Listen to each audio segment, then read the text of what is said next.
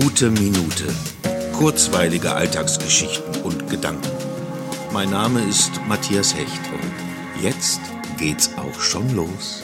Holundersaft. Daran musste ich gerade denken, als ich in der Getränkeabteilung vor den Fruchtsäften stand, verzweifelt auf der Suche nach wirklich zuckerfreien Obstgetränken. Da kam mir Holundersaft in den Sinn. Seit meiner Kindheit wird er mütterlicherseits als Allheilmittel angepriesen. Ich habe seinen strengen Geschmack nie gemocht, vor allem nicht in der erwärmten Variante. Ich habe mich nach dem Verlassen des heimischen Nestes nie wieder ernsthaft mit ihm auseinandergesetzt. Da halfen selbst die bis heute nie nachlassenden Empfehlungen meiner Mutter nicht.